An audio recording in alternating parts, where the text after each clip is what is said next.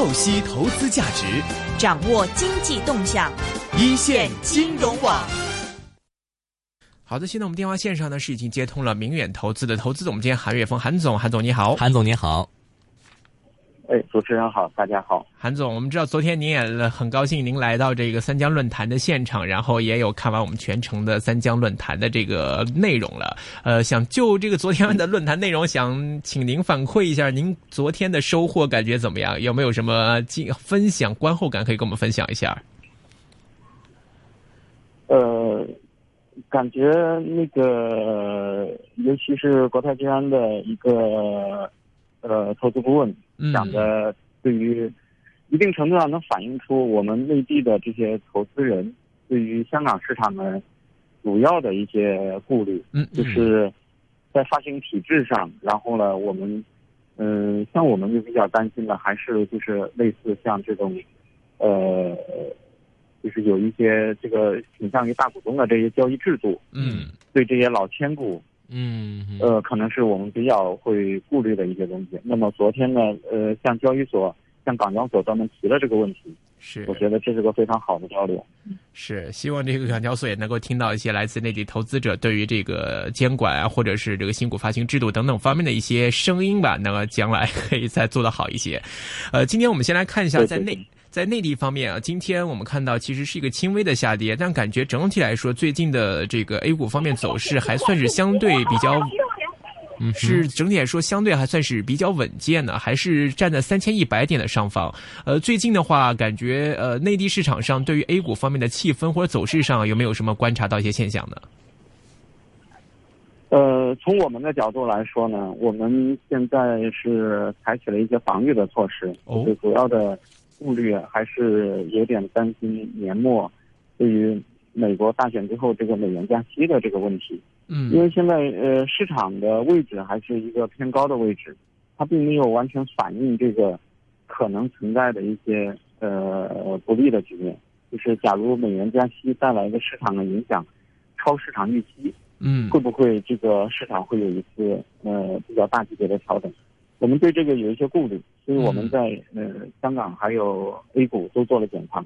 OK，呃，感觉就在内地方面来看呢，可能也是应应到这个美联储加息可能会带来的一个资金流的一个变化。呃，我们在上周末的时候也关注到了，其实就是在银联方面突然发布了一些关于说在呃内地居民在香港进行一些资产类的保险的一些购买、投资类型的这种保险购买的时候，在银联方面也是把这个渠道给掐断了，感觉好像也是想在提前做点这个呃开源节流，是提前在资金流上来限制一些。渠道避免资金的流出渠道过多，其实这一块来看的话，呃，您觉得是反映出了一些什么现象呢？呃，在上个月末，就是就是就是这个月末，嗯，就是在上一周反映出那个资金面有点偏紧，嗯，这个资金面偏紧呢，一方面就是有这个呃回购的这些问题，但是实际上是央行做了对冲，但是仍然反映出这个资金面比较紧张的一个局面。就利率水平在往上走，那么这背后呢，有可能是和就是一部分资本外流是有关系，因为资本外流会带来一个基础货币的减少。嗯，那么，呃，把这个渠道给锁住，应我估计也是为了应对下一步，就是如果因为现在距离十二月份美元加息可能还有一段时间。嗯，如果到这个阶段，这中间市场反应过大，就是假如这个这个贬值的力度加大。又像去年底一样的，然后大规模的这个资本在流出，那这个会对我们的这个外汇储备冲击比较大。应该是因为这个原因，所以央行就是我们的外管局在这上面加强了这方面的管制。嗯哼，您觉得这种管制的话是属于短期的，还是说可能之后啊，这个长期都会都会是比较啊，这个在这方面的话会节流呢？呃。从时间点上来说呢，就是在呃，一方面是美元临近美元加息这个时间点，另外一方面呢，就是最近一段时间临近了年底，就是到明年元月份之后，就是呃，老百姓有一个五万美金的外汇额度，这个外汇额度又会带来一次资金的这个换汇潮。嗯，那么这两个事情应该对短期的这个汇率有冲击，所以在这一个阶段。呃，我们政府在这个阶段可能是管得会偏紧一点。那么过了这个冲击以后，人民币又趋于稳定的时候，可能这些措施，呃，有可能又会有一些改善。但是从现在趋势上来说呢，我觉得那个方向上现在还是在趋严的外汇管制，因为我们的那个外汇储备目前是越来越临近三万亿。呃，一旦跌破三万亿，这个这个数字对于市场的心理冲击还是会比较大。OK，呃，现在在这个境外的话，大家有一个呃，这个一些不能说市场的一个一个预估啊，就是一个市场预估吧，就是说之后的话可能会有更大的一个限限制出来，比如说可能会限制一些啊内地人士在这个境外啊这个开银行账户啊等等这方面的话，您觉得说之后会弄到这么大的一个一个影响吗？呃，如果资本的流出不断的加大，呃，假如呃我们的政府是还是采取目前的这个方向的话呢，肯定会继续加严的。比如说，像我们那个五万美金的换汇额度，嗯，它仍然是有管制的空间的，嗯，就是对于它的外汇的用途，这上面呢仍然是可以有更强的管制的空间。所以说，呃，如果持续这样下去，那后边还可能会有更严厉的措施出来。嗯，明明白。呃，另外一方面的话呢，其实看这个内地在在成交额啊，股市方面的一个成交额，我们也看到，其实，在每天这个成交额好像比前一天好像都少一些。那偶尔的话，可能会出来一个成交额可能稍微多一多一点。但现在的话，整个这个市况给大家一个感觉，就是说，哎，可能临近第四季度的话，因为今天已经是这个十月份最后一个交易日了嘛。那这个第四季度的话，开头啊，出来了一个比较这个稳阵的这样一个局面。那上证指数的话，也是稳在好像是三千。一百点这样，那之后的话呢，在这个年前的话，其实您觉得在之后两个月的话，会不会出现一个 A 股的一个小小的一个小小的一个小高潮呢？呃，我目前呢，我是会倾向于这一段时间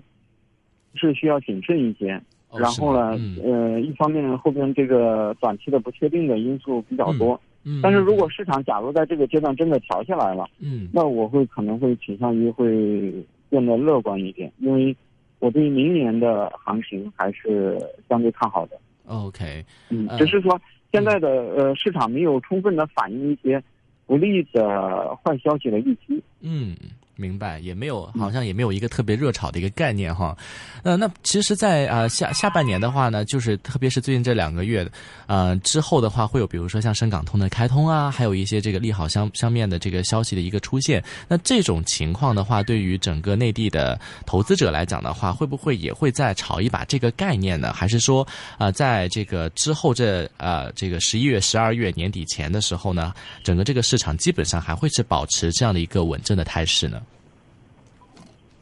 呃，如果通常国内在炒概念的时候，真的是这个事情落地的时候，也基本上是兑现的阶段。嗯，就炒完了。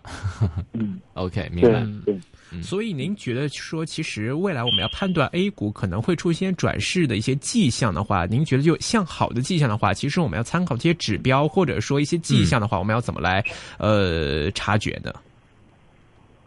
呃，我我并不是觉得这个 A 股是不看好，嗯，只是在这个中期的趋势当中，嗯，对于这两个月的行情，嗯，呃，我觉得是需要谨慎一些，因为不确定的因素比较多，市场又在相对高一点的位置，嗯，明白。现在走出趋势向上的这个这个行情还不具备条件，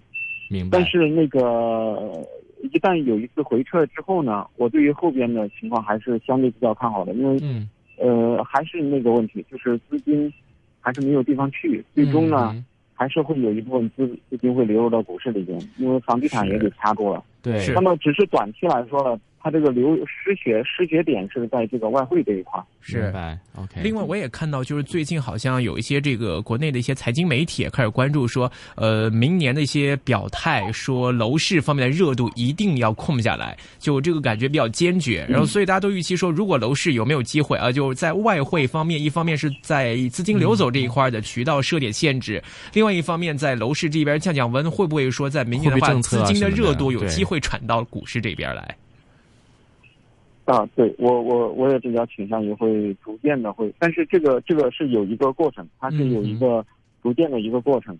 只是短期来说，可能大家的这个焦点会比较放在这个外汇方面，就是嗯因为主要就是十二月份美国加息，对。这个利空落地之后，这个是这个这个就会被消化掉。OK，那所以说十二月的话呢，之前基本上如果这个美国的这个加息的情况如果不落地，可能对于这个整个市场来讲的话，还是会是一个最大的一个不确定性啊，这个风险，这个是不是比这个美国总统选举这个还要风险更大一点？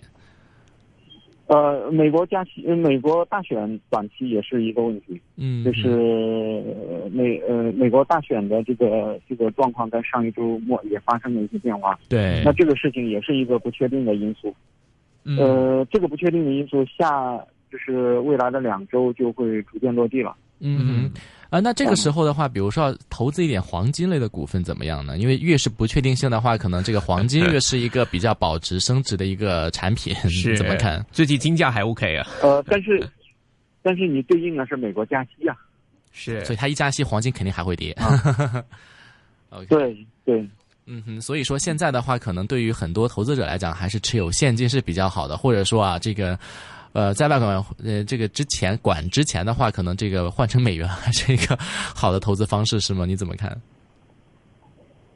呃，是换成美元的话，我们是这样的，就是我觉得呢，这个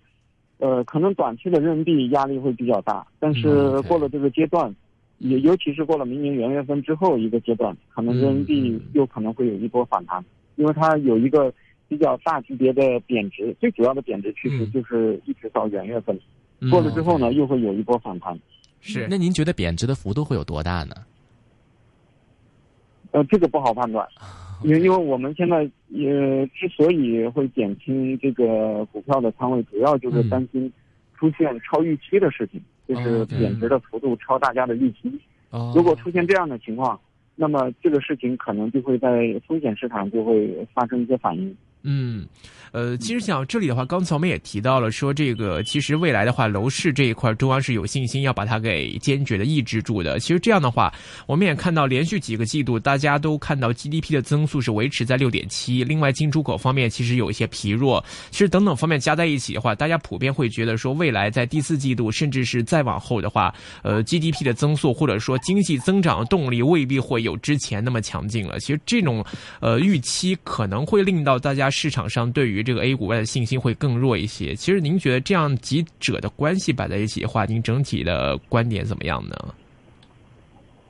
呃，我们是这样看的，就是呃，决定股市的方向主要是三个因素，第一个就是资金面。嗯，那么我们谈外汇的问题，谈这个呃锁定楼市会有一部分资金流到股市，我这这些问题，其实我们谈的就是资金面。嗯那么资金面短期有压力，但是中期会改善。嗯另外一个呢，就是企业业绩的情况。从企业业绩的情况来看呢，有一些传统企业，就比如像煤炭、煤炭、钢铁，因为这个去产能的因素嗯有所回升。嗯呃，这是就是传统企业有一部分业绩是有有一些改善的。嗯那么第三个方面就是风险偏好。从风险偏好上来看呢，就是短期来看，对于市场风险偏好有抑制，有抑制的主要的就是，呃，美国的问题。，OK，嗯、那么这些问题落地之后呢，那么在这三者之间都不会有从一个阶段来说都不会有更大的压力出来了。那么我觉得可能明年上半年，可能这个行情会相对会稍微乐观一些。OK，但是从短期来看呢，这几个方面还是还是有点压力。OK，就您说的这个乐观，其实应该也是有别于之前在这个 A 股一路上冲五千点的这种急速的一个上升，应该也是一个像可能大家说的慢牛啊那种一个平稳的一个态势了。对对对对，OK，有所改善，然后相对最差的局面有所改善。嗯嗯。另外，我们来看一下港股方面啊，这段时间看到其实 A 股爬升的还可以，也是站在三千一百点上方，但是在港股方面好像是有出现一些这个压力。其实，在港股方面，您的观点看法最近怎么样？呃，相对于 A 股来说呢，我们觉得港股呃在估值上更有优势一些，嗯但是呢，港股的波动性呃也是会比较大，嗯所以我我们对于港股短期也是偏保守一些。是我们可不可以理解说，您刚才担忧的几个因素，包括说来自于美国方面的，其实对于香港市场的影响，其实应该会比内地还要强烈一些啊。对对，所以在这段时间更为直接一些。所以这段时间，您觉得在香港市场上的一个反应，或者对于这些消息的一个应对，您这边呃有什么样的建议吗？